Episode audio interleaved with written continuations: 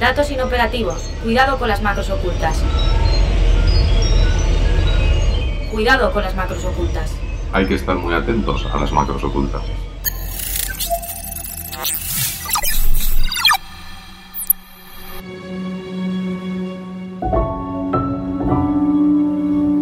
Valencia, diciembre de 2021. Quedan pocos días para Navidad y Carlos, un médico jubilado de 78 años, se dirige a su banco, el de toda la vida. Se encuentra la puerta cerrada y varias personas mayores esperando. Se extraña, pero le dicen que el banco ha reducido el horario de atención personal. Así que regresa al día siguiente pensando que sería algo puntual, pero se sorprende al ver que la situación es la misma. Intenta manejarse con el cajero, pero el temblor de sus manos, debido al Parkinson que padece, le dificulta pulsar los botones y al final la máquina se acaba tragando la tarjeta. Pide ayuda y tras mucho insistir, consigue que la atiendan. Pues sí que me abrieron la puerta para invitarme, entre comillas, cortésmente, a que viniera acompañado de, de, una, de una hija, un hijo, un nieto, para que aprendiera la APP la APP pues es una expresión que verdaderamente muchísima gente, que no hay que estigmatizarla, pero que no sabe lo que es. Carlos se maneja algo con las máquinas, pero ve a muchas personas a su alrededor que tienen dificultades. Molesto e indignado, decide cambiar de banco y recorre varias sucursales. Siente que los bancos se han olvidado de las personas mayores y al final opta por llamar por teléfono eh, llamé y una voz robotizada, humana pero robotizada, después de toque el 1, toque el 2, almohadilla, etcétera, etcétera, me dijo que a ver si tenía suerte y la próxima vez me atendía mejor. Ante esto pues ya me creó una sensación verdaderamente pacífica pero de, de rebeldía y recogí con muchos esfuerzos 102 firmas. 102 firmas para pedir una mejor atención a los mayores en las sucursales bancarias. En ese momento ni se le pasa por la cabeza que esas poco más de 100 firmas se traducirán en un par de meses en más de 600.000. Entonces he querido decir eso de que sí que soy mayor, pero no soy idiota. Y así es como Carlos San Juan, el protagonista de esta historia, llama a su campaña en change.org Soy mayor, no idiota exige un trato más humano para las personas mayores afectadas por la exclusión digital y así consigue que bancos y que el gobierno de España le escuchen. El 8 de febrero de 2022 viaja a Madrid para entregar hechas más de 600.000 firmas y ante una nube de periodistas, fotógrafos y cámaras de televisión mantiene una conversación con la ministra de Economía, Nadia Calviño. Aquí está el abuelete, el abuelete. Bueno, hombre, no, pero estoy encantada. Vengo Pues justo de... Con su campaña consigue que se firme un protocolo en el que los bancos se comprometen a mejorar la atención. Unos meses después hablamos con él y nos dice que aún no tira la toalla, que su objetivo aún no se ha cumplido del todo porque espera la ley del defensor del usuario financiero que le prometió la ministra. El caso de los bancos es un ejemplo más de cómo las personas mayores quedan excluidas de la transformación digital. Yo la digitalización no la veo como una enemiga, pero la digitalización, como todo, tiene que convertirse en progreso y en este momento es solo un avance. ¿Por qué? Porque no beneficia a todos. No beneficia a todos. El progreso excluye. La digitalización excluye y el progreso nunca debe de excluir. Carlos no se opone a la digitalización, pero la tecnología, dice, le hace perder autonomía. Hay tres vías. El que quiera digitalizarse rápidamente, de acuerdo. Una digitalización más lenta para ir aprendiendo, también positivamente. Pero hay una tercera vía que hasta ahora no se ha contemplado y que es con la que yo defiendo y es el núcleo de mi, de mi petición, que es la burbuja analógica. Es decir, que se permita a, la- a muchas personas por necesidad o porque ellas no, no, no quieran el permanecer en una atención personal. Todo pasa por Internet, se queja Carlos, y lamenta la dicotomía a la que muchas veces tienen que enfrentarse las personas mayores.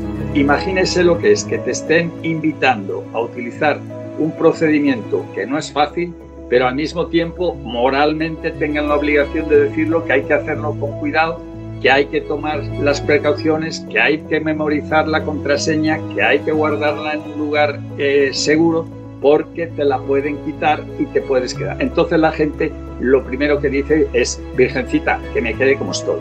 El caso de Carlos debe servir para darnos cuenta de que la tecnología mal implementada o desarrollada a veces es una barrera en lugar de una mejora. Pero ante una sociedad cada vez más envejecida y con índices de soledad y aislamiento cada vez mayores, ¿puede la tecnología ayudar a mejorar la calidad de vida de las personas mayores? En definitiva, la pregunta es, ¿puede cuidarnos un algoritmo? Soy Bárbara Villuendas, bienvenida y bienvenido a nuestro control macro. Cuidado con las macros ocultas. Un podcast de 480. Creo que la transformación digital, si no se hace bien, puede poner en apuros a ciertas personas mayores. ¿no? El caso de Carlos San Juan, pues era un caso claro. ¿no? En general, a mí me parece que, que en el caso de algunas personas mayores, empezando por, digamos, por los más vulnerables, al final tú tienes en la vida situaciones de vulnerabilidad que aunque haya alfabetización digital, aunque las personas hayan utilizado, y creo que llega un momento en la vida en que necesitamos que personas eh, ayuden a personas o que personas cuiden a personas. ¿sí? Y creo que, que esas situaciones de vulnerabilidad van a ser independientes de, que si la persona viene alfabetizada digitalmente o no viene alfabetizada digitalmente. El que habla es Javier Yanguas, gerontólogo, director del programa de mayores de la Fundación La Caixa y autor del libro Pasos hacia una nueva vejez. Reflexiona sobre el impacto de la transformación digital en las personas mayores, Tuve la oportunidad de conversar con él durante unos minutos justo antes de la charla en modo avión sobre tecnología y personas mayores que organizó en septiembre en el Palacio de las Alhajas de Madrid 480 con la colaboración del Grupo Eulen y la Cátedra de Inteligencia Artificial, Salud y Bienestar de la Universidad Jaume I de Castelló. Con este punto de partida empecé a escuchar y a seguir el debate conducido por la periodista especializada en ciencia y tecnología Esther Paniagua. Somos una población cada vez eh, más envejecida y queremos envejecer bien, con buena calidad de vida y aprovechar también las ventajas que ofrece la tecnología, ¿no? que no solamente eh, puede ser útil para, para otras generaciones. ¿no? La cuestión es cómo hacerlo y hacerlo bien y aprovechar todo eso. Bueno, pues nos preguntábamos si puede cuidarnos un algoritmo. Eh, no solo si puede, sino si puede hacerlo bien, ¿no? ¿Y para qué? ¿Qué en concreto puede hacer eh, un algoritmo o eh, tratando a lo mejor de afinar un poco más, ahora que hablamos mucho de inteligencia artificial, que al final, bueno, pues son secuencias de algoritmos un poquito más avanzados eh, y en, mucha medida automatizados, es posible que nos cuiden em, estos sistemas. Y justo el primero en responder a la pregunta fue Javier. Yo creo que el cuidado es algo relacional, tiene una base relacional, alguien es vulnerable y alguien necesita ser cuidado Creo que la base relacional del cuidado es algo fundamental, desde mi opinión, y por lo tanto creo que un algoritmo, que una tecnología o lo que fuera puede ayudar, facilitar, entiendo, eh, ayudar y facilitar el cuidado, pero creo que el cuidado fundamentalmente es pues esa relación de apoyo, de ayuda. Creo que además, o me preocupa a mí fundamentalmente, que la tecnología tiene, hay como dos lógicas contrapuestas, ¿no? En todo esto, ¿no? Hay una lógica que es la lógica de la tecnología, que es una lógica, yo creo que generalista, ¿no? Vale lo mismo para Lidia que para Pilar, que está ahí enfrente, que para ti, que para mí. Eh, y la lógica del cuidado es una lógica que tiende a la personalización, ¿sabes? Al, al mm. que es justamente como la lógica contraria, ¿no? Una pretende llegar al mayor número de las personas y la otra lógica, como está pensado y cómo actúa es justamente hacia la personalización, ¿no? a tener en cuenta las diferencias. ¿no? A mí esa contradicción entre lo general y lo específico me parece que hay que resolverla bien. Creo que hay que trabajarla bien y creo que ver cómo interaccionamos o cómo resolvemos esa lógica. Y luego a mí también me parece que hay cuestiones del cuidado que tiene que es, relaciones que son más instrumentales, es decir, que son más fáciles de hacer vía un instrumento aseo, cambiar de pañal, levantar, sentarse, llevarle una silla. Y hay otras que tienen que ver con sentimientos, con emociones, con significados, con percepciones, con que son unos elementos que yo, que no sé nada de tecnología, ¿sí? pues eh, me parece que es que en este momento no están tan accesibles. ¿no? Es la opinión de un gerontólogo, pero escuchándolo yo me pregunto, ¿el sector tecnológico estará de acuerdo? ¿No se puede personalizar una app o una solución? En este instante entra en escena el perfil más técnico de la charla. Él es el director de I D I del grupo Eulen, Ricardo Gavarro.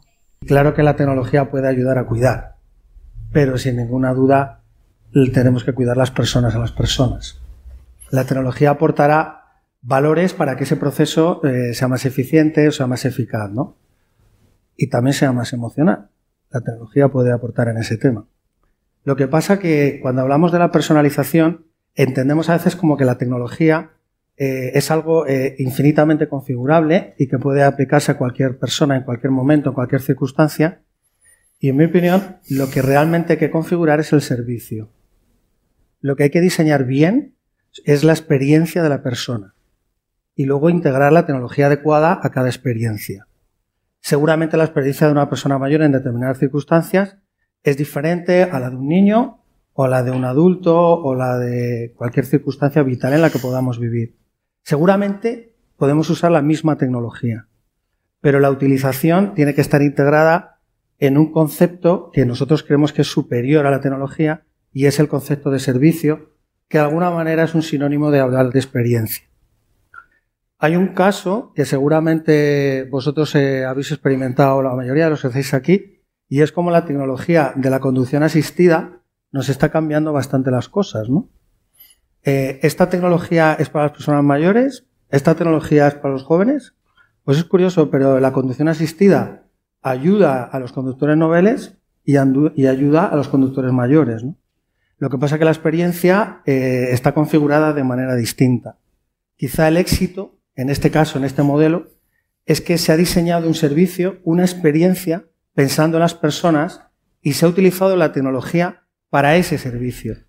Y yo creo que esa es, al final, es determinante. Y hoy, sin querer volver a esto, pero es muy importante que entendamos que la, tecnología eh, es algo, no tiene vida. Lo que le da vida a la tecnología es el diseño del servicio, el diseño de la experiencia, que es profundamente humano. Y en el momento que creamos esa experiencia humana, la tecnología coge todo el sentido. Y a este argumento, el médico y presidente de la Asociación Salud Digital, Jaime del Barrio, introduce un concepto, atención inteligente personalizada.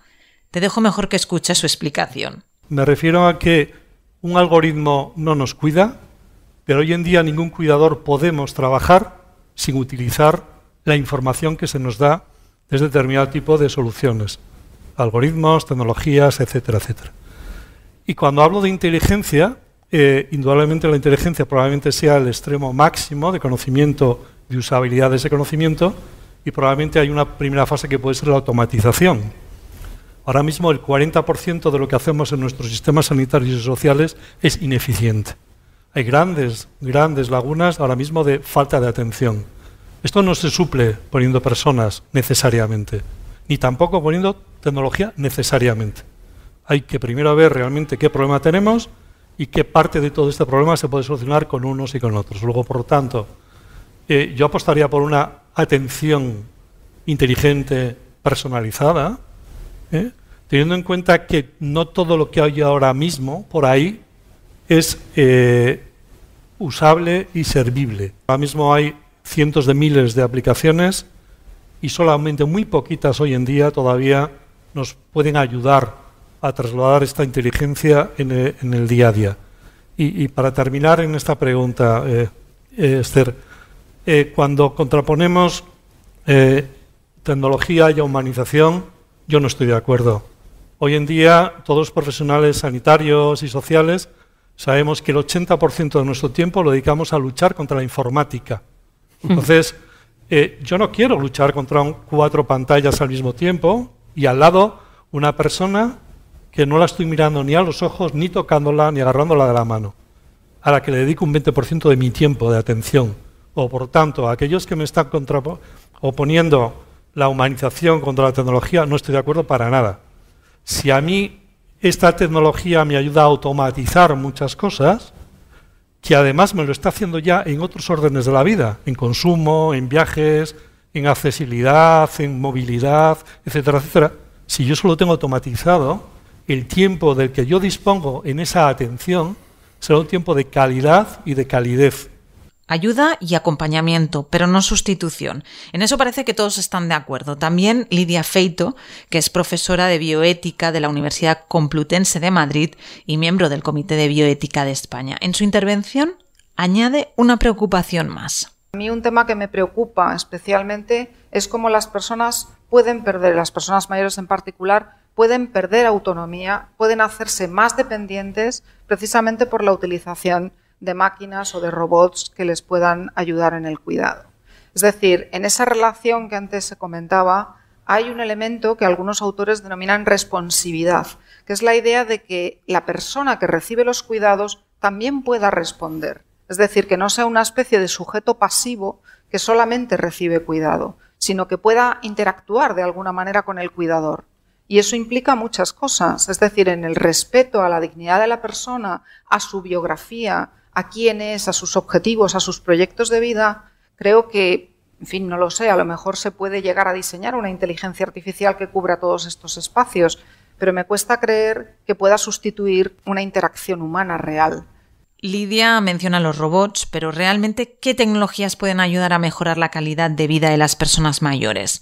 La respuesta del perfil técnico se está trabajando mucho en que determinadas manifestaciones biológicas de las personas, como puede ser la voz, el movimiento, la cinética, etcétera, pueden, en función del estudio de muchísimos datos, demostrar que una forma de hablar puede inducir eh, un comportamiento depresivo o una depresión, o que una forma de andar de determinada manera puede determinar alguna debilidad física, etcétera, sin llegar a, a identificar a la persona, etcétera, etcétera. Al final, los médicos sabéis mucho más de esto, pero al fin y al cabo la medicina también se ha construido así, es decir, a base de tener mucha información y generar eh, bueno, patrones, patrones en este caso patológicos que pueden determinar enfermedades u otras cosas. Si ahora tenemos muchísima más información, podremos llegar a conclusiones más deprisa. Y esto es un poco lo que es la, la, inteligencia artificial, que con el debido respeto y término, a mí me gustaría desmitificarla un poco. No es lógica divina ni es magia. Es física, y es una física conocida, pero recordemos, tenemos muchos más datos y por tanto podemos sacar conclusiones más rápido. ¿Y por qué tenemos muchos más datos? Porque no nos damos cuenta, pero estamos todo el tiempo dándole datos a las redes. Todo el tiempo. Y esos datos se están utilizando para otras cosas. Jaime, el médico de la charla, y creo que así lo identificamos mejor, insiste en que la tecnología puede ayudar a mejorar la atención sanitaria. ¿Cómo? Escúchalo, lo vuelvo a explicar con otro ejemplo. Titular. Eh, aumentan las listas de espera. Ocho meses, seis meses. Subtítulo. Necesitamos más médicos. ¿Por qué? Porque esa necesidad significa más médicos, o enfermeras, o psicólogos. Caso concreto, antes hablaba Ricardo de la telemedicina. Si yo cojo esa lista de espera y hago telemedicina, igual resulta que el 60% de lo que está en la lista de espera lo puedo resolver satisfactoriamente para el paciente y las dos partes estamos eh, contentas con el resultado. Eh, el 20% va urgente porque no puede esperar ocho meses y ese otro 20% puede, mm, le veremos dentro de un mes, dos meses. Es decir, y estoy hablando de ejemplos concretos, de situaciones concretas de listas de espera concretas. Eh, ¿Por qué digo esto? Y soy médico no va a haber miles de, miles de médicos más, no los va a haber. Igual hay que decirlo alto. En el mundo se necesitan 18 millones de profesionales sanitarios en los próximos cinco años. Y no los va a haber. Habrá X, pero no 18 millones. ¿eh? Entonces, ¿qué va a hacer la tecnología? Va a ayudar a esto. De esa lista de espera que yo tenía, a ocho meses, si yo al del dolor de, torácico, le quito la angustia, le quito todo esto, eh, el médico, el cardiólogo verá ese 20% que lo necesita. Pero ese, hecho, ese otro 60% está bien atendido, está bien controlado y has ayudado a una prestación de calidad. Sigue la charla y en una de sus intervenciones, Javier, el gerontólogo, introduce otro aspecto clave, hablando de tecnología y personas mayores. Yo tengo, a ver, alguna suspicacia, por contarlo así, con respecto al, diseño, ¿no? A cómo se construyen a veces estas tecnologías. La OMS, por ejemplo, sacó un informe este año sobre el edadismo en inteligencia artificial. No sé si lo habéis leído, pero, pero lo que venía a contar era algo que es relevante, ¿no? Que es que, por resumirlo mucho, que esa construcción de esos algoritmos no tienen en cuenta o, marginan, por decirlo así, a las personas mayores en su construcción, no tienen diseños participativos, etcétera. No hablo de las bondades o no bondades de la tecnología. Creo que no estamos en, en cuestionar nada de eso, sino a mí me preocupa más a veces cómo se hace eso, la manera en la que esos algoritmos eh, se crean y si esos algoritmos o no se diseñan de una manera determinada que facilite el hecho de que las distintas personas estén representadas y que además se representen también a personas en situación de vulnerabilidad. Esa yo creo que es una de mis preocupaciones. ¿Edadismo? Javier lo acaba de mencionar, me suena, pero quiero confirmar su significado, así que lo busco y encuentro discriminación y prejuicios hacia las personas por cuestión de edad. Así que para saber más sobre ello y sobre las implicaciones que tiene el edadismo en el desarrollo tecnológico, decido ponerme en contacto con Vania de la Fuente Núñez. La responsable técnica de la Unidad del Cambio Demográfico y Envejecimiento Saludable de la OMS, la Organización Mundial de la Salud, y es además la coordinadora de la campaña mundial contra el edadismo. Así que creo que es una de las personas que más sabe sobre esta cuestión. Oye, muchas Vale. gracias por contactarme una vez más.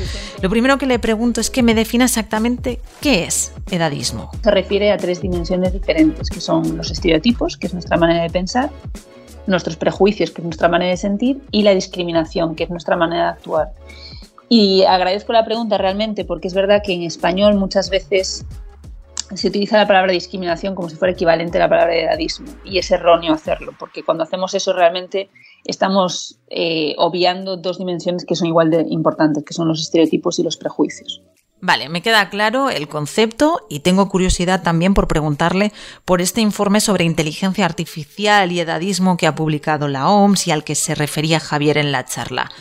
Me explica que desde la OMS ponen el foco en esta tecnología porque puede perpetuar esa discriminación hacia las personas mayores y por tanto afectar a la calidad de la atención que reciben. Uno de los riesgos, por ejemplo, que señalamos en el informe tiene que ver con los datos que se usan porque los datos utilizados por la inteligencia artificial pueden no ser representativos de las personas mayores. Y de hecho, no sería raro que ese fuese el caso, ya que la población mayor tiende a estar infrarrepresentada en las bases de datos. ¿no?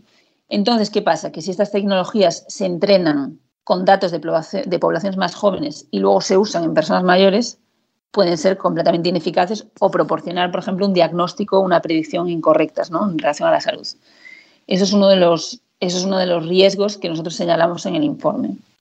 La inteligencia artificial también puede eh, reproducir prácticas edadistas del pasado, porque en general la inteligencia artificial, al, utilizar datos históricos ¿no? y basarse en algoritmos, eh, pues puede reproducir obviamente pues aquellas prácticas que se hayan realizado ya, porque básicamente está bebiendo de, de esos datos históricos. ¿no? Y como mostramos en el informe mundial sobre el edadismo, la edad cronológica se usa lamentablemente muchas veces para determinar quién recibe ciertos procedimientos o tratamientos médicos. Entonces, si las personas mayores no reciben el tratamiento adecuado ¿no? por estos sesgos que existen en la práctica médica y los datos que utilizamos para desarrollar la tecnología de inteligencia artificial no señalan o no indican que estas personas recibieron un tratamiento inadecuado en comparación con los demás, entonces la tecnología de inteligencia artificial va a replicar esos sesgos, pero a mayor, a mayor escala porque asumirá que pues, las prácticas del pasado han sido correctas y que debe, y en base a eso las prácticas del futuro deberían de, de seguir siendo de ese modo. ¿no? Y es que la tecnología puede favorecer esa discriminación. Es además responsable, me dice, de la brecha digital. Lo que vemos es que los estereotipos basados en la edad pueden explicar por qué las personas mayores rara vez se incluyen en el proceso de diseño de nuevas tecnologías. ¿Qué pasa cuando ocurre esto? ¿no? Cuando se excluyen a las personas mayores de, de este proceso de diseño pues que los productos o no toman en cuenta a un segmento creciente de la población o cuando lo toman en cuenta diseñan tecnologías basadas en unas ideas preconcebidas y la mayor parte de las veces falsas sobre las personas mayores porque no los incluyen, ¿no? Entonces, lo que vemos en muchos casos es una tendencia a diseñar para las personas mayores y no con ellas. Tendemos a pensar que las personas mayores, y ojo porque son personas que pueden ir desde los 65 a los 90 años y las incluimos a todas en el mismo saco, pues tendemos a pensar que son poco diestras en el uso de la tecnología y eso tiene consecuencias. Por ejemplo, eh, lo que decía ahora, ¿no? Si yo ya en interacciones con personas de diferentes edades tengo pues percepciones diferentes sobre lo que van a ser capaces de hacer o no, yo proyecto este estereotipo que la otra persona puede interiorizar y actuar en consecuencia. También vemos que la publicidad de tecnología, por ejemplo, está centrada casi exclusivamente en los jóvenes. Y esto puede activar estereotipos de edad negativos y hacer que las personas se sientan demasiado mayores o menos capaces para adoptar una tecnología. Vania es clara, me dice que es evidente que la tecnología puede tener un impacto positivo en las personas mayores, pero con condiciones. Si realmente queremos reducir esta brecha digital, creo que debemos pues, hacer esta reflexión sobre cuáles son las barreras hoy en día para el, para el mayor uso, bueno, para el mayor acceso, uso y adopción de la tecnología, porque a veces también es una cuestión de acceso.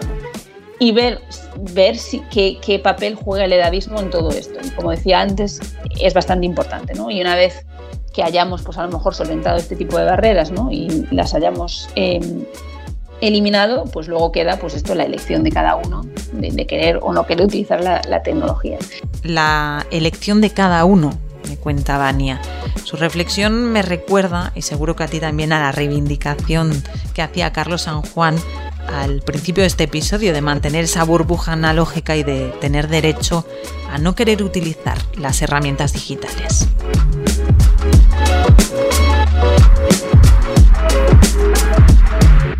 Hecho este paréntesis para hablar de dadismo y entender el impacto que puede tener la inteligencia artificial en él, retomo el hilo de la charla en modo avión sobre tecnología y personas mayores y toma la palabra la moderadora, Esther Paniagua. Hay muchos aspectos en el ámbito del diseño que, que es fundamental ¿no? para adaptar esa eh, tecnología, que también son muchas tecnologías eh, o opciones ¿no? basadas en inteligencia artificial en muchos tipos de aplicaciones.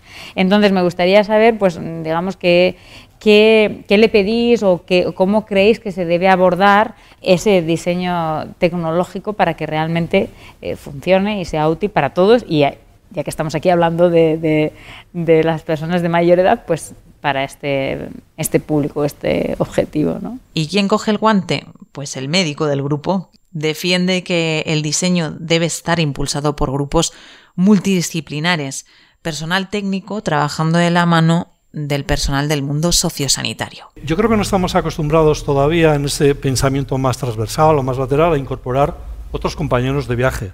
Es decir, los que trabajan en el mundo de la sanidad, de lo social, eh, nos sentimos cómodos con trabajadores sociales, sanitarios, pero ya nos incomoda más los gestores de datos, los arquitectos de datos, los analistas, un sociólogo, etcétera, etcétera. Y yo creo que cosas que se han estado comentando aquí, ahora mismo necesitamos trabajar todo esto. Eh, problemas de salud, tanto de cuidado como de diagnóstico y tratamiento de enfermedades. Eh, vamos a ver qué podemos hacer. Incorporamos a todo este equipo multidisciplinar y nos proponen una solución basada en tecnología, en solución digital. La validamos, la comprobamos. ¿Funciona? seguimos avanzando. ¿No funciona? Para atrás. Ricardo, recuerda que es la voz más técnica del debate, comparte esta opinión con Jaime, pero destaca lo que para él es el principal problema. El ser humano tiene un proceso vital y hay que abordarlo de manera global. Y ese es uno de los grandes problemas del mal diseño tecnológico, que es cuando se diseñan los procesos exclusivamente pensando en un proceso de eficiencia económica de ese mismo proceso. Si pensamos así, seguramente no resolveremos problemas de los mayores o de los niños o de, los, en definitiva, de los que tienen menos poder adquisitivo, porque al final esa es la cuestión. Y yo creo que los que todos representamos aquí deberíamos de levantar un brazo en ese sentido, ¿no? Y decir, utilicemos el talento y la inteligencia, también la artificial, para trabajar de una manera más humanista y que la tecnología mejore la vida de las personas de manera integral. Desde que nacemos, que hay mucha tecnología en ese proceso, hasta que morimos, que también la hay. Y no entender que ser mayores eh, es una cuestión eh, de algún colectivo, ¿no? Dicen, los mayores son analógicos. Bueno, dentro de 10 años los mayores van a ser digitales. O sea, quiere decir que es una cosa transitoria a la que todos de alguna manera deseamos ir. ¿Alguien se preocupa de que las personas mayores sepan utilizar esos dispositivos y aplicaciones? Es lo que se pregunta Lidia Feito, que reclama sencillez en las soluciones. Y la escucho también plantear otros horizontes. Creo que hay otros escenarios, quizá ahora nos, nos comentan también nuestros compañeros, eh, digamos más de ciencia ficción, si queréis, o de tecnología ficción, pero que también tendríamos que empezar a pensar eh, cómo los vamos a diseñar. Y estoy pensando, por ejemplo, en robots cuidadores, ¿no? de los que se habla mucho. Es decir, la posibilidad de que yo tenga pues, un robot que me haga compañía y que me recuerde cuando me tengo que tomar la pastilla y que me ayude a levantarme de la cama. Es decir, bueno, aquí probablemente hay que pensarse muy bien qué características tendría que tener ese robot. Y yo aquí le veo más problemas que ventajas, debo también decirlo. ¿no? Es decir, un poco por lo que antes comentábamos de una necesidad de una interacción que sea significativa. Y creo que aquí tenemos un riesgo muy importante. ¿no? Es decir, bueno, realmente yo puedo mantener una interacción significativa con el ordenador. A ver, esto nos ha pasado a todos seguramente. En algún momento personalizamos el ordenador y decimos el ordenador es tonto, no me entiende. O sea, esta vivencia creo que ya la tenemos, ¿no?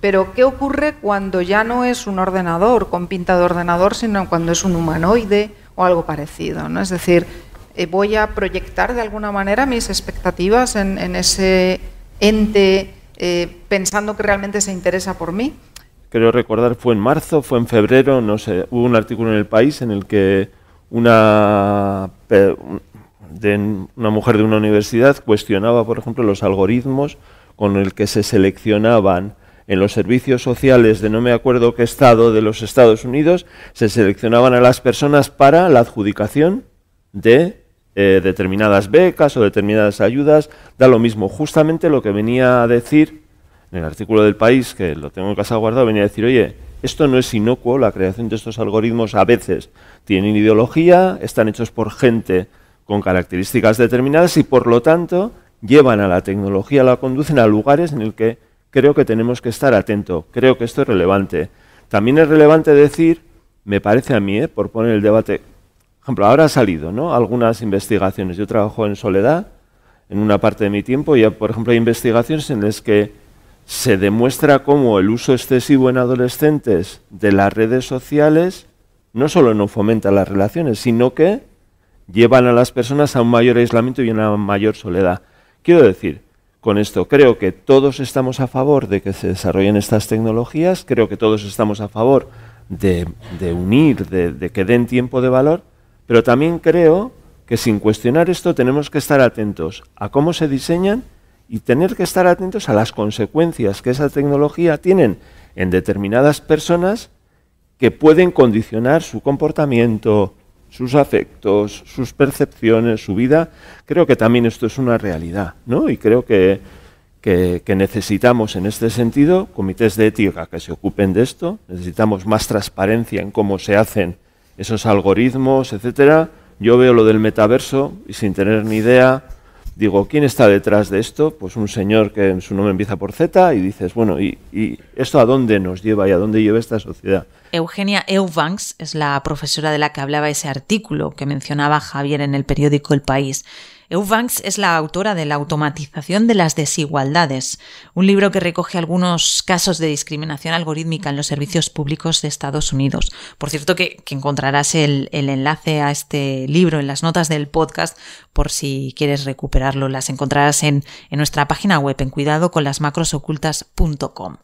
La cuestión es que a este problema, el de los sesgos, se añade la cada vez más necesaria regulación en el fondo de lo que se trata es de intentar determinar eh, quién es el usuario final, qué clase de riesgos puede haber para ese usuario, si se adapta de alguna manera a sus necesidades o no se adapta, y por supuesto que vele, y lo voy a decir en el lenguaje más normal, digamos que utilizamos todos, que vele por sus derechos. Es decir, que no haya ninguna intromisión, por ejemplo, ¿en qué estoy pensando? Para que ser más concreta Eh, yo tengo dispositivos a mi alcance, por ejemplo, para que una persona que puede tener pues una demencia senil, por ejemplo, pues a lo mejor no se pierda. Y entonces le voy a poner una pulserita que tiene un GPS y sé si se ha caído o sé dónde está. Bien, eh, probablemente todos diríamos que es una tecnología pues muy adecuada porque puede evitar problemas. Claro, está bien, pero creo que habría que hacer un esfuerzo en analizar, por ejemplo, cuestiones relativas a la privacidad. Es decir, ¿realmente esta persona quiere estar controlada eh, las 24 horas del día, sabiendo si ha salido de casa, si no, si se ha movido, si no se ha movido? Es decir, ¿les hemos preguntado a las personas mayores? Es decir, yo creo que no solo hay que establecer regulaciones con el fin, digamos, de evitar abusos, de evitar discriminaciones, sesgos, etcétera, sino que hay que también hacer de alguna manera un, un, un, espacio participativo, podríamos decirlo así, para ver qué quieren las personas mayores y si quieren o no estar controladas o no. Y algunas cosas a mí me parecen ciertamente alarmantes, por ejemplo esta. Hablan de salud y datos sanitarios y de repente escucho por qué es tan importante poner la lupa en el quién. ¿Quiénes creen ustedes que ahora mismo está investigando en salud? Pues academia, universidades, eh, farmacéuticas, no, tecnológicas, tecnología pura. Estamos en una economía de los datos y quien más está investigando en salud es el mundo de la tecnología. Y también poner la lupa en el cómo. Jaime se encarga de poner cifras sobre la mesa. Actualmente hay más de 300.000 aplicaciones del mundo sanitario, pero el 98% nos dice no sirven para nada. Solo un 2% ayudarán a reconducir la evolución o el diagnóstico de una enfermedad. Aparte de controlar la oferta, la regulación, según Jaime, debe servir para que nadie coja atajos o se salte ningún filtro. Ahora mismo en Europa, el único, el único país de Europa que tiene una autoridad regulatoria de este tipo de dispositivos es Alemania. Y en tres años que lleva esa autoridad ha aprobado 21 mmm, aplicaciones. El resto no las ha aprobado. Es decir, eh, todavía Europa está pendiente de una regulación de todo esto, porque, insisto, no hay atajos. Cuando hablamos de poner al alcance de un paciente, de una persona mayor, un servicio, un cuidado, no hay atajos. Tiene que haber pasado todo tipo de controles, de validaciones, etcétera, etcétera. Antes hablaba también Ricardo de la experiencia del paciente, del usuario. La inteligencia nos permite probar, evaluar, medir, modificar, reconducir todo esto, ¿no? Entonces, eh, no hay atajos, hay que, hay que realmente hacerlo todo esto muy bien. Y eh, por eso ahora mismo estamos en un momento, eh, todos los que estamos aquí, y, y, perdonen, hemos nacido analógicos, hemos reconvertido en digitales, algunos más frikis que otros, pero la realidad es que ahora mismo, en los últimos 10 años, la mayoría de lo que había de aplicabilidad de soluciones digitales estaban enfocalizadas a calidad de vida, deporte, etcétera, etcétera, en un 80-20%, y sin embargo ahora mismo estamos viendo que se desplaza todo al diagnóstico y tratamiento de enfermedades. ¿Por qué? Porque empezamos ya a tener evidencia científica de que las soluciones digitales se traducen en resultados en salud. Y ahora mismo ya hay más de mil trabajos publicados que demuestran que hay resultados en salud se han publicado en los últimos tres años. ¿eh? Empezamos ya, y entonces a tu pregunta, pero dime alguna solución concreta. Lo siento, te diría que una solución concreta es aquella que es usable, que es amigable, que cambia. Dicho de otra manera, como decía también Ricardo, podemos utilizar eh, relojes inteligentes, eh, eh, tiritas eh, eh, que ma mandan monitorización en tiempo remoto, geolocalizados, etcétera, etcétera. Todo esto ya lo estamos haciendo, pero todo está en fase de pilotaje. Tenemos que demostrar la evidencia de esto. Luego, por lo tanto, cualquiera que nos dé nombres concretos, cuidadín, cuidadín, porque todavía le queda un trecho para que eso se traduzca en cambios en la evolución, el diagnóstico y el tratamiento de las enfermedades. Tras más de una hora de debate, me ha quedado claro que la transformación digital por ahora ha estado excluyendo a las personas mayores, aunque no a todas. Si se tiene en cuenta la voz de pacientes y usuarios, y también la del personal sanitario, la del personal sociosanitario, parece evidente que las soluciones tecnológicas pueden ayudar a diagnosticar enfermedades o ayudar a cuidar y mejorar la atención. Y para lograrlo, ¿qué es esencial? Se lo pregunto a Esther. Creo que a la hora de tanto de desarrollar como de implementar eh, tecnologías dirigidas a personas mayores o dirigidas a toda la población es fundamental y no se está haciendo tener en cuenta el impacto social que estas tecnologías tienen y hablo pues de ejemplos pues por ejemplo eh, los sesgos ¿no? los llamados sesgos algorítmicos que tienden a discriminar a grupos vulnerables como precisamente eh, son estos colectivos de, de seniors ¿no? Y es uno de los puntos débiles de sistemas de inteligencia artificial o simplemente de sistemas basados en algoritmos que ni siquiera son tan inteligentes. ¿no? Es importante poner el foco ahí porque lo que pasa, primero, eh, es que el grupo de, personas mayores es un colectivo muy heterogéneo y mm, desarrollar mm, con esta casuística requiere de tener primero en cuenta esta, esta realidad y también de contar pues, con buenas bases de datos que reflejen esta heterogeneidad y con una visión que incluya además eh, la, revisión de cómo se está haciendo esa implementación de esa tecnología y co-crear con ellos. No lo había dicho, pero también pude hablar un rato con, con ella, con la periodista especializada en tecnología, y Esther hizo énfasis en los sesgos y la discriminación que pueden sufrir las personas mayores como consecuencia del uso de la tecnología. Y esto al final no va de analógicos o digitales. Al llegar a una edad, y no siempre es la misma para todas las personas, podemos ser vulnerables o dependientes y necesitar ayuda en definitiva. Así que con matices, pero creo que al final los algoritmos sí pueden ayudar a cuidarnos. El mundo anti-envejecimiento tiene que ser golpeado. Soy pro-envejecimiento, quiero envejecer con inteligencia, gracia, dignidad, ánimo y energía. Es una frase de la actriz Jamie Curtis y que nuestro primer invitado de este episodio, Carlos San Juan, y espero que no le sepa mal que lo desvele, tenían su foto de WhatsApp. Y es un poco también la esencia de su reivindicación, que la transformación digital no le excluya y no le haga perder autonomía. Yo solo espero que este episodio te haya servido para darte cuenta que esto no va de generaciones analógicas y digitales, porque en pocos años una de cada cuatro personas será mayor de 65 años. Y al final, por esa situación, en unas u otras circunstancias, acabamos pasando todos. Este ha sido un episodio especial con muchas voces y personas invitadas que hemos grabado en parte y como siempre desde el Laboratorio de Ciencias de la Comunicación de la Universidad Jaume I de Castelló. Y también con muchas menciones interesantes que te recuerdo puedes encontrar en las notas del podcast en nuestra página web en cuidadoconlasmacrosocultas.com. Y si te ha interesado la charla, puedes encontrarla entera, completa, en la página web en modoavión.480.com. Si te ha gustado el episodio, compártelo, déjanos un comentario o danos una estrella en tu plataforma de audio. Todo eso nos ayuda.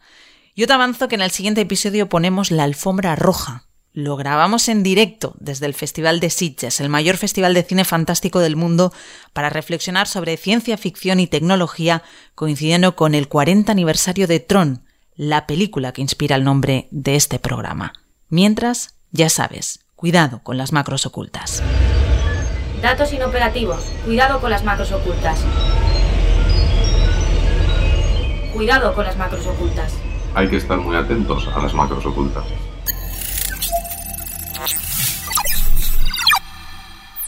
Cuidado con las macros ocultas, un podcast de 480.